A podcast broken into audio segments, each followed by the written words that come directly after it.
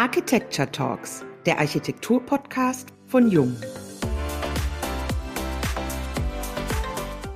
Wir wissen, was wir wollen und wir wissen auch vor allen Dingen, wo wir hinwollen. Immer einen Schritt weiter als gewöhnlich.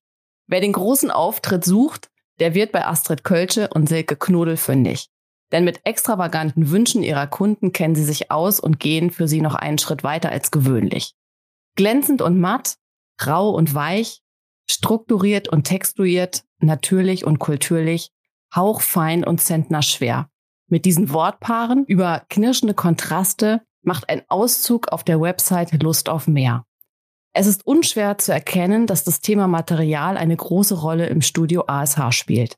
Sei es durch den kreativen Umgang mit Material, Oberflächen, Texturen und Fertigungsmethoden oder deren kontrollierte Reduktion. Ab und zu muss man sich etwas trauen, um die Seele eines Raumes zu finden. Wie sie es schaffen, die Grenzen auszuloten und die Sichtweisen ihrer Kunden in ihrem Sinne zu verrücken, darüber sprechen wir, Wiebke Becker und Dennis Turgut heute mit Astrid Kölsche und Silke Knodel von Studio ASH in unserem Podcast. Hallo und herzlich willkommen beim heutigen Jung Architecture Talks Podcast. Schön, dass ihr bei uns seid. Schön, dass wir da sind. Ja, dürfen. hallo. Ja, herzlich willkommen. Ihr arbeitet mit Beton und Blumentapeten, Stuck und Stein, Terrazzo, Onyx, Blütenstaub, Kristall. Die Liste ließe sich ja unendlich verlängern. Woher kommt eure Faszination für das Material? Ich glaube, die Faszination kommt einfach aus der Neugierde, die wir am Leben haben. Also zu sehen, was es alles gibt, zu sehen, wie sich auch Dinge verändern durch verschiedene Lichteinfälle, bringen uns auch immer wieder zu neuen Ideen. Es ist sicherlich auch die Lust am Entwerfen, am Design, an der Kreativität an sich. Man kennt das ja aus der klassischen Architektur, dass dort häufig die Materialreduktion gefeiert wird. Wir sagen immer so ein bisschen Stahl, Glas, Buche, Beton und dann wird die Luft da immer so ein bisschen dünn. Und wir genau machen das eben nicht. Wir lieben die Kombination unterschiedlichster Materialitäten, unterschiedlichster Oberflächen, um damit eben eine Spannung im Raum zu erzeugen und um daraus ein großes Ganzes zu schaffen, was sicherlich viel komplexer und schwieriger ist, als sich nur mit vier Materialien zu begnügen. Die Bauherren sagen auch häufig, mein Gott, muss das denn so viel sein? Und hinterher stellen sie dann fest, okay, das ist zu einer Einheit zusammengewachsen. Und das ist sicherlich etwas, was uns ständig fasziniert und ständig inspiriert und wir gerne immer weiter treiben möchten und auch zu einem sehr hohen Perfektionsgrad entwickelt haben mittlerweile. Auch wir haben ja eine große Affinität zu Material oder noch präziser ja zur Berührung. Unsere Produkte sind made to touch, besonders spürbar ja auch an den metallischen Oberflächen wie kühler Edelstahl, mattes Aluminium oder auch gebürstetes Messing. Was ist da euch an der Stelle wichtig, wenn es auch so um den Einsatz geht von Schaltern? In Bezug dann auf die Materialien, die ihr habt in dem Kontext. Also ich sag mal, das, was bei euch natürlich bestechend ist, ist diese große Varianz, die es gibt. Also einmal wirklich tatsächlich eine farbliche Vielfalt. Das hat man ja sehr häufig nicht, die sich eben anpassen lässt auf jegliche Form von Innenausbau, Wandoberfläche, Farbe und Materialität. Und für uns natürlich ganz, ganz wichtig ist, wie fühlt sich ein Material an? Also wie fühlt sich vor allen Dingen ein Schalter an, den ich ja im wahrsten Sinne des Wortes berühre, also der mich berührt, permanent, täglich ganz oft. Und eben diese ich sag mal, sowohl die Matte als auch die glänzende Oberfläche, die ihr habt, lassen sich gut berühren. Vor allen Dingen aber die Matte, die ist wunderschön strukturiert und das gefällt uns da sehr. Und das bauen wir sehr gern ein in unsere ja sehr vielfältige Innenarchitektur. Wir sind zum Beispiel auch der Meinung, dass man nicht eine Farbe für ein ganzes Gebäude aussucht, sondern durchaus da auch variieren kann, je nachdem, in welchem Bereich man den einbaut. Ja, also dass in einem farbigen Naturstein ein weißer Schalter schnell billig aussieht, aber findet man einen Ton, der genau zu dem Stein passt, gibt es eine ganz neue Verbindung von Technik und Natur. Aber auch sich zu trauen, einfach mal Farbe zu zeigen, Farbe zu bekennen im wahrsten Sinne des Wortes. Auch was Schalterprogramm angeht. Warum muss das immer Edelstahl sein oder immer weiß? Und da die Auswahlmöglichkeit zu haben, das ist eben wunderbar. Der planerische Aufwand ist natürlich deutlich höher. Ja, wenn ich praktisch jedem Schalter eine, ich übertreibe jetzt mal, andere Farbe gebe, ist das logistisch eine ganz andere Sache, als wenn ich sage, das ist das Schalterprogramm und ich schieße das durch. Gibt's auch Material, wo ihr sagt, das ist jetzt ein No-Go, das kommt für uns überhaupt gar nicht in Frage? Ach, das ist genauso, wenn einer fragt, gibt's eine Farbe, die ihr nicht mögt? Also es hat immer etwas mit dem Kontext zu tun, ganz ehrlich. Also wir bemühen uns schon, mit authentischen Materialien zu arbeiten, das kann man so sagen. Also tatsächlich mit Material zu arbeiten.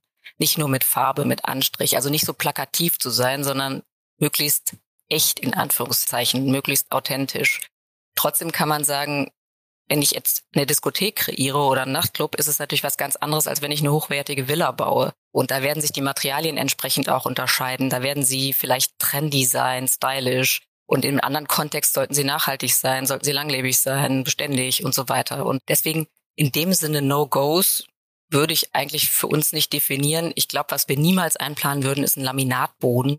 Also das ist das Einzige, was mir jetzt wirklich einfällt. Ich sagen würde, das ist so so gruselig von der ganzen Haptik und statischen Aufladung und überhaupt. Also es kommt uns aber ehrlich gesagt eigentlich auch nicht unter. Also damit will ich nicht sagen, dass gewisse Fake-Materialien in Anführungszeichen auch mal einsetzbar sind oder vielleicht auch gut sind oder gewisse Kunststoffe mittlerweile eine ganz hohe Qualität haben. Aber das fällt mir jetzt so ein als Material, das wir, glaube ich, niemals einsetzen würden. Astrid, was sagst du? Ach, sag niemals nie. Hat natürlich auch immer ganz stark was mit dem Budget zu tun. Und die Kunden, die wir in der Regel haben, kommen zu uns, weil sie einen gewissen Anspruch an Design und Materialität haben und auch das entsprechende Budget. Ja, die Materialität gibt dem Raum ja auch so ein Stück weit Seele und die Kunst besteht ja darin, das zu kombinieren. Und bei der Materialität geht es ja auch nur mal darum, ist es handwerklich hergestellt oder ist es digital produziert? Auch da gibt es ja ganz unterschiedliche Möglichkeiten. Wozu tendiert ihr mehr? Ja, ich wollte gerade sagen, diese Trennung ist ja in der Form eigentlich gar nicht mehr so zulässig. Ich glaube, es gibt so viele Möglichkeiten mittlerweile, digital Materialien, Oberflächen zu bearbeiten, zu verändern und auch zu verfremden, in einen ganz anderen Kontext zu setzen. Es wäre also dumm, da sich entscheiden zu müssen. Nee, nee, genau. Absolutes Gegenteil. Also das Wunderbare ist, dass das Handwerk das Digitale entdeckt hat, dass wir damit großartige neue Oberflächen schaffen können und auch die Digitalisierung der Planung lässt uns mittlerweile zum Beispiel geschwungene, runde, ineinander geschwungene Elemente bauen, was vorher so eigentlich nicht planbar gewesen wäre, weil man es eben in 3D entwickelt, in 3D weitergibt an den Schreiner meinetwegen oder den Metallbauer und es dann gefräst werden kann, weil es direkt in eine CNC-Fräse eingeplant werden kann. Das ist großartig. Also das gibt ganz neue Möglichkeiten. Oder Folien, die man auf hochglänzende Edelstahloberflächen klebt und diese ganze Situation dann partiell abdeckt. Vielleicht in dem Kontext noch das Thema Grafik ist ein ganz, ganz großes Thema. Also apropos digital. Wir drucken mittlerweile ja nicht nur Tapeten, wir bedrucken Kunststoffe, wir bedrucken Teppiche. Und dieses Erstellen digitaler Vorlagen, um diese sehr grafischen Elemente in die Innenarchitektur einzubringen, ist mittlerweile ein extrem großer Bestandteil geworden, auch der Innenarchitektur. Also was total neu ist, was es eigentlich, also als wir beiden studiert haben, überhaupt nicht gab. Und dass man da eben auch eine große Expertise braucht, Programme die wiederum Programme schreiben, um das überhaupt möglich zu machen.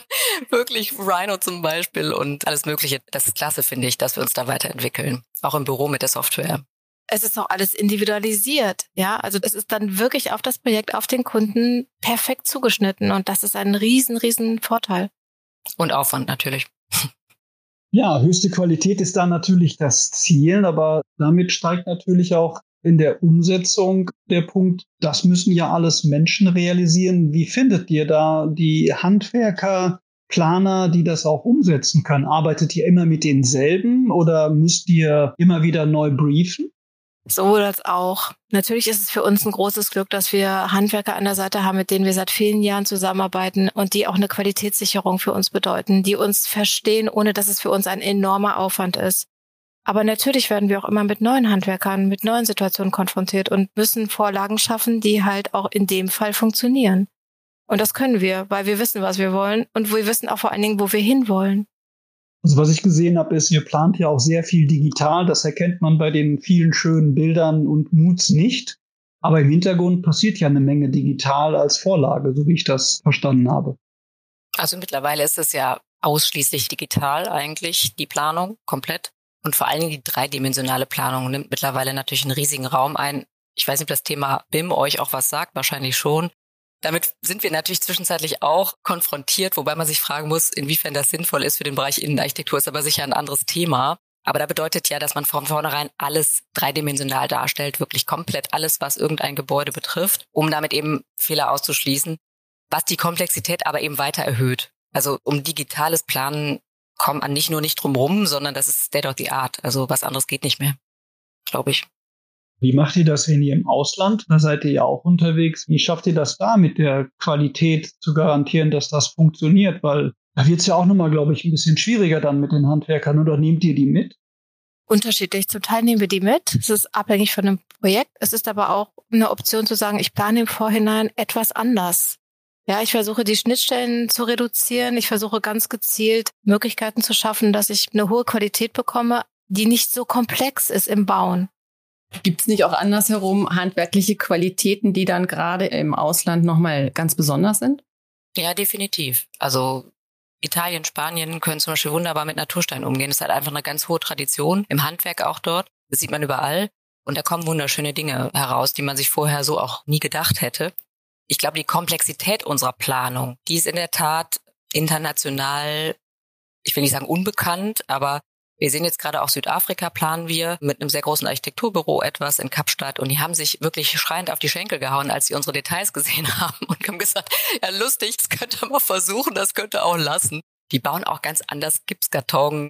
Die kennen diese ganzen Standards, die wir so haben, überhaupt nicht. Natürlich ist das jetzt auch nochmal weiter weg als Spanien, Italien oder sonst wo. Aber dennoch, also man sieht es immer am besten in der Badplanung. Also wir haben viele Kunden auch aus USA und die sind immer unbeschreiblich begeistert von unseren Badplanungen und auch von der Ausführung vor allen Dingen hinterher. Ja, Ausführungsqualität. Ausführungsqualität, ganz genau. Und an der Stelle greifen eben auch diese typisch deutschen Tugenden, sagen wir mal, die immer propagiert werden. Diese Präzisionsliebe, diese Fertigungsqualität, die eben vorliegt. Die Pünktlichkeit auch in der Planung, in der Fertigung. Also da gibt's endlose Dinge, die so woanders wesentlich schlechter funktionieren. Das muss man schon sagen. Wer zu euch kommt, der möchte ja etwas ganz Besonderes. Und in dem Vorgespräch habt ihr uns verraten, dazu müssen wir auf der anderen Seite dann auch weit denken dürfen. Was ist da eure Strategie, das Wesen der Bauherren zu dekorieren? Oder wie nehmt ihr auch die Kunden dann mit auf die Reise, um dann manchmal auch noch diesen extra Schritt weiterzugehen? Ich glaube, dass es am Anfang gar nicht so das Ziel ist, was im Vordergrund steht, sondern der gemeinsame Weg. Das ist ja auch ein Prozess. Man lernt sich kennen, man merkt auch, wo der andere seine Grenzen hat. Und es ist vor allen Dingen die tiefe Liebe zum Entwurf und zu den Ergebnissen, die dabei rauskommen. Und ich glaube, diese Begeisterung, die wir haben, führt auch dazu, dass viele Bauherren diese Reise auch mit uns machen und dann auch einfach weitergehen, als sie sich ansonsten vielleicht getraut hätten. Jeder hat natürlich seine Sehgewohnheiten. Gerade die Kunden, die wir haben, haben die Welt gesehen, die wissen, was wie aussehen kann finden aber nicht den Weg, das zusammenzustellen. Und wir versuchen einfach da eine gewisse Grundordnung reinzubringen und vor allen Dingen eine Gestaltung, ein Design. Also Astrid hat gesagt, sie trauen sich. Davor ist noch was anderes, nämlich das Wort Vertrauen. Jeder wohnt ja. Das ist tendenziell immer erstmal das Problem in Anführungszeichen, weil wenn man zu irgendeinem Experten geht, meinetwegen Arzt, dann erzählt man dem nicht, wie der sein Handwerk ausüben sollte. Uns aber meistens schon. Also die meisten Leute kommen und sagen, ja, ja, also wir haben auch ganz konkrete Ideen und wir wissen schon genau, wie das werden soll und so weiter.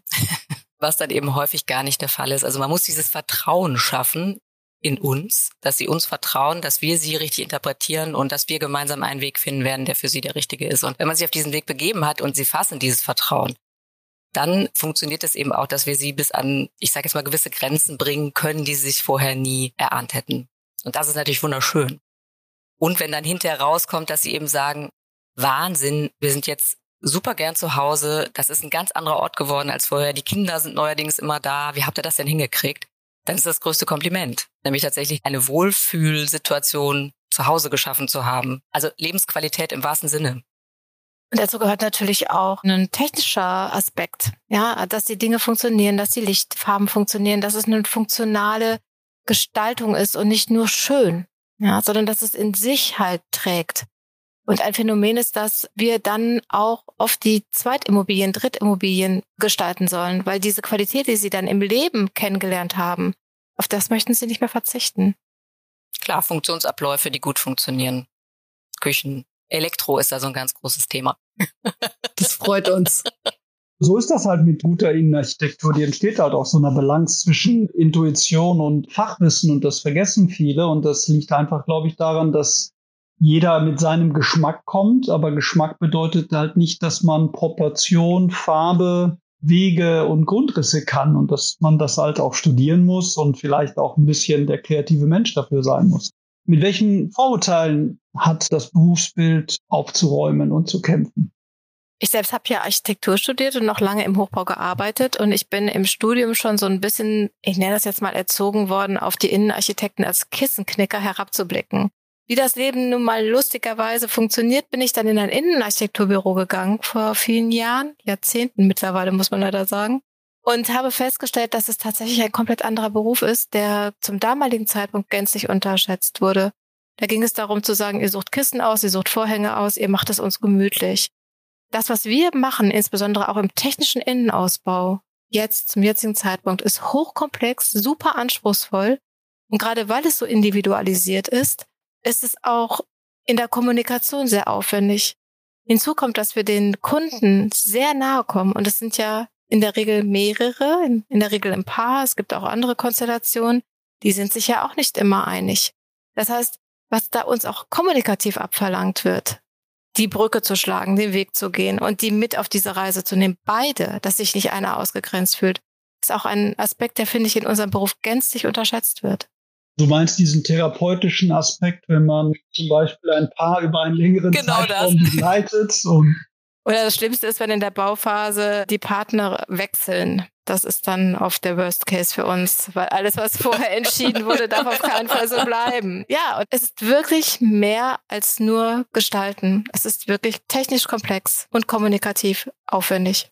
Also ich bin ja Innenarchitektin. Insofern, also egal wen man trifft und erzählt was, oh, das wollte ich auch mal machen. Ne? Es gibt so Klischees, finde ich, die einem entgegenkommen. Ne? Oder, ah, da kannst du jetzt ja ganz toll dein Heim bereiten und so weiter. Wo du denkst, äh, ja, kann ich machen. Es ist eben so unendlich viel mehr als zu möblieren, was übrigens immer noch die landläufige Meinung ist, dass man als Innenarchitekt eben schöne Möbel aussucht. Das sagen die Leute auch oft, wenn sie unsere fertigen Objekte sehen, sagen, ihr habt toll die Möbel ausgesucht. Und du denkst, okay, das waren die letzten drei Prozent, die wir gemacht haben. Übrigens ist das nicht zu unterschätzen, gar keine Frage. Das ist der Look, der ist hinterher finalisiert, genauso wie Kunst, wie Dekoration, wie Textilien, wie Teppiche. Also das sollte man genauso gut können wie den Rest. Aber eben 95 Prozent unserer Arbeit besteht eben nicht daraus, sondern wie Astrid schon gesagt hat, aus einem ganz hohen technischen Anspruch, Grundrissentwicklung, eben diese Technik zu verstecken, Bodenwanddecke zu gestalten, Licht zu gestalten, Einbauten zu planen, es ist eben unendlich viel mehr als das. Ich würde sagen, das, was wir hier machen, ist natürlich auch die Champions League. Man kann sicherlich auch weniger komplex planen, aber das ist sicherlich der Anspruch und der USP unseres Büros, das eben so zu tun. Wir haben einen ganz schönen Satz gefunden. Wir nehmen unsere Arbeit wahnsinnig ernst und selbst aber nicht so wichtig. Steht auf eurer Webseite. Echt? Wirklich? Ja. Doch.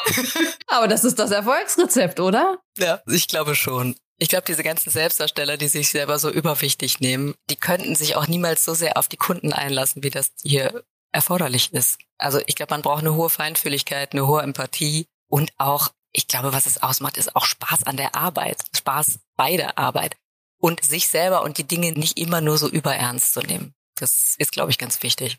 Das merkt man Menschen aber auch sehr schnell an, ob sie noch Spaß bei ihrer Arbeit haben oder nicht. Ich finde das auch ein guter Aspekt, dass man das auch alles nicht zu ernst nehmen soll. Ja, Spaß ist ja so ein abgedroschenes Wort irgendwie, aber ich glaube eben Leidenschaft, auch Fröhlichkeit, wirklich. Für uns steht schon der Kunde im Vordergrund. Ja, es geht nicht darum, dass wir unsere Standards haben, die wir jemand aufdrücken wollen, sondern wir möchten wirklich die Person, die hier sitzt und etwas Schönes haben will, die möchten wir glücklich machen. Und ich glaube, dass wir das auch schaffen. Naja, gerade bei der Kundenklientel, die wir haben, glaube ich, gäbe es den einen oder anderen, der das als sehr wichtig empfinden würde. Also natürlich ist uns die Bauaufgabe sehr, sehr wichtig, aber eben die Entwurfsaufgabe und nicht zwangsläufig die Klientel in Anführungszeichen dahinter. Also uns geht's immer um den Entwurf, um die Kreativität. Was war denn bisher so die verrückteste Anfrage, die ihr auf den Tisch bekommen habt? Ach, weiß ich gar nicht, ob man in so Kategorien denken sollte. Weil verrückt ist immer relativ. Also es gibt Bauherren, die kommen dann irgendwie kurz vor Fertigstellung damit raus, dass sie Eisenbahnen sammeln und am liebsten irgendwo eine riesige Eisenbahn aufgebaut gehabt hätten und haben sich aber über einen längeren Zeitraum nicht getraut, das zu sagen. Das sind so Momente, die uns eigentlich eher traurig machen, weil wir denken, warum nicht? Weil du denkst, das ist verrückt, das ist, ja, also insofern nichts ist verrückt. Alles ist immer möglich. Also es ist sicher schon manchmal verrückt, dass Bauherren, für die wir Innenarchitektur gemacht haben, als nächstes mit einem Yachtprojekt auf uns zukommen und sagen, ihr könnt auch mega entwerfen, entwerft doch das Schiff mal von außen. Also das ist sicherlich ein Thema, wo man sagen muss, hm, nee, also dafür gibt's Ingenieure und Menschen, die das irgendwie vielleicht dann tatsächlich besser können als wir. Aber wir machen mittlerweile ja auch ganz viel Gärten zum Beispiel Wir haben jetzt bei einem Projekt auf Mallorca tatsächlich sogar in Anführungszeichen Tiefbau gemacht, weil wir diese ganzen wahnsinnigen Leitungen und Erdbohrungen und sonst was noch irgendwie verpacken mussten im, im Garten. Da wird es natürlich schon so ein bisschen crazy, wenn man eigentlich Innenarchitektur macht. Aber die Leute wollen zunehmend das Gesamtpaket. Also wenn man innen anfängt, dann sagen sie, Mensch, das ist alles so toll, könnt ihr die Fassade, könnt ihr die Architektur machen, könnt ihr den Garten mitmachen und auch noch die Garage und überhaupt hätte ich gerne noch irgendwie eine Höhle, wo ein Pool drin ist und so weiter. Und am liebsten alles von uns. Und vielleicht könnt ihr auch noch das Besteck aussuchen. Ja, also das merken wir, dass dieses Vertrauen, wenn das einmal gewachsen ist, dass es dann dazu führt, dass sie eben am liebsten diese Kreativität auf alle Bereiche ihres Lebens angewandt hätten. Aber das sieht man euren Projekten ja auch an. Man sieht da vieles, aber definitiv keine Langeweile. Ja. Woher nehmt ihr denn die Energie und diese ganzen Inspirationen dafür? Natürlich, man hat viel gesehen, aber man ist ja, glaube ich, immer wieder auf der Suche nach etwas Neuem. Lustigerweise kommt das, glaube ich. Also es gibt ja auch immer dieses Phänomen, dass plötzlich auf der Messe alle haben irgendwie so eine besondere Farbe und man denkt, warum haben diese verschiedenen Büros oder Möbelhersteller plötzlich diesen Farbton im Programm? der so außergewöhnlich ist. Und trotzdem haben die plötzlich alle zusammen. Das sind Strömungen. Und ich habe halt das riesige Glück, eine Partnerin zu haben, die da ein Fass ohne Boden ist. Also was Kreativität angeht. das ist gut. Ein sehr schönes Kompliment. Ja. Nein, es ist in der Tat so. Das ist wirklich ein absolutes USP und ein Riesentalent, was sie da hat. Das ist ganz, ganz toll. Aber es gibt natürlich auch die Momente, wo ich so ein bisschen bremse ja, weil auch wir natürlich wirtschaftlich irgendwie arbeiten müssen und auch ein Kunde da sicherlich irgendwo seine Grenzen hat. Aber das ist schon ein Riesentalent, was Silke da hat. Zweifelsohne. Ich glaube, Kreativität hat auch ganz viel mit Erfahrung zu tun. Ich hatte früher irgendwie mal Angst, dass das irgendwann nachlässt, also sich quasi abnutzt. So wie Energie, die man hat, wenn man jung ist. Aber das Gegenteil ist der Fall. Also es baut sich auf. Also mit zunehmender Erfahrung und mit zunehmendem Erlebnishorizont, den man hat oder Länder, die man bereist hat, Menschen vor allen Dingen, die man kennengelernt hat, erweitert sich diese Kreativität. Das ist eigentlich auch logisch so rum. Und das finde ich übrigens auch ganz, ganz großartig an diesem Beruf. Also es ist nicht wie bei einem Fußballer mit Mitte 30 Ende, sondern ich sag mal, wenn man in den Bereich 70, 80 kommt, kann man vielleicht noch, wer weiß, was erschaffen, ja, was man jetzt noch gar nicht geahnt hat. Und das finde ich absolut großartig. Also so, solange man da geistig klar bleibt und agil bleibt und so fit bleibt, gibt es dieses Potenzial und diese Chance, sich immer weiter neu zu erfinden und immer kreativer zu werden. Das ist großartig, finde ich. Absolut. Und so wie ihr das schildert, scheint ihr euch da ganz wunderbar zu ergänzen. Definitiv. Kennen uns ja schon ein paar Jahre. ja. Bevor wir schon fast zum Abschluss unseres Podcasts kommen, habe ich aber noch mal eine Frage. Wenn ihr jetzt ein Jahr freie Zeit hättet, was würdet ihr tun? Auf jeden Fall die Welt bereisen, ganz viele neue Eindrücke sammeln, den Horizont erweitern, bestenfalls neue Menschen kennenlernen, neue Orte, neues Essen, neue Getränke. also ja, Menschen sind natürlich das, was einen inspiriert und ich würde mir Zeit nehmen für Menschen viel mehr, als man jetzt leider hat und für die Familie sowieso und mit all diesen Menschen bestenfalls wunderbare neue Orte entdecken oder auch das Bestehende, was man hat, genießen. Einfach mal die Zeit fließen zu lassen. Das ist etwas, was uns, glaube ich, allen fehlt. Oder ja, uns in hohem Maße leider fehlt. Wobei ich glaube, dass diese Trennung zwischen Arbeit und Privat empfinden wir gar nicht so stark. Also es ist nicht so, dass wir denken, juhu, endlich Urlaub. Na klar denkt man das, wenn man eine gewisse körperliche Erschöpfung hat. Aber es ist auch komisch, wenn man dann nicht hier ist und nicht kreativ ist und nicht arbeitet. Und das empfinde ich eigentlich als das allergrößte Geschenk an diesem Beruf, dass ich nicht froh bin, wenn ich nach Hause gehen darf endlich, ja, sondern dass man jeden Tag wirklich noch gerne seine Arbeit macht. Und mittlerweile hat sich das ja auch so ein bisschen geändert. Also dieses mobilere, freiere, das versuchen wir ja auch so etwas zu leben. Was natürlich in der Kreativität braucht man einfach die Kommunikation, den direkten Austausch. Das merkt man schon immer wieder. Ne? Also man kann so ein bisschen im Kämmerchen was machen, auch an einem ganz anderen Ort. Aber da muss man zusammenkommen. Das lebt einfach von der Kommunikation und vom Visuellen vor allen Dingen. Trotzdem finde ich so, den geistigen Horizont zu erweitern, indem man woanders hingeht und mal ganz anders denkt und von der anderen Seite kommt. Das finde ich immer eine große Bereicherung, wenn man das kann, wenn man dafür Zeit hat. Absolut. Wir danken ganz, ganz herzlich für die inspirierenden Worte, für die Gedanken und wünschen euch weiterhin wahnsinnig viel Erfolg bei den Projekten, die anstehen. Dankeschön. Vielen herzlichen Dank. Und bis zur nächsten Folge von den Jung Architecture Talks, dem Architektur-Podcast von Jung.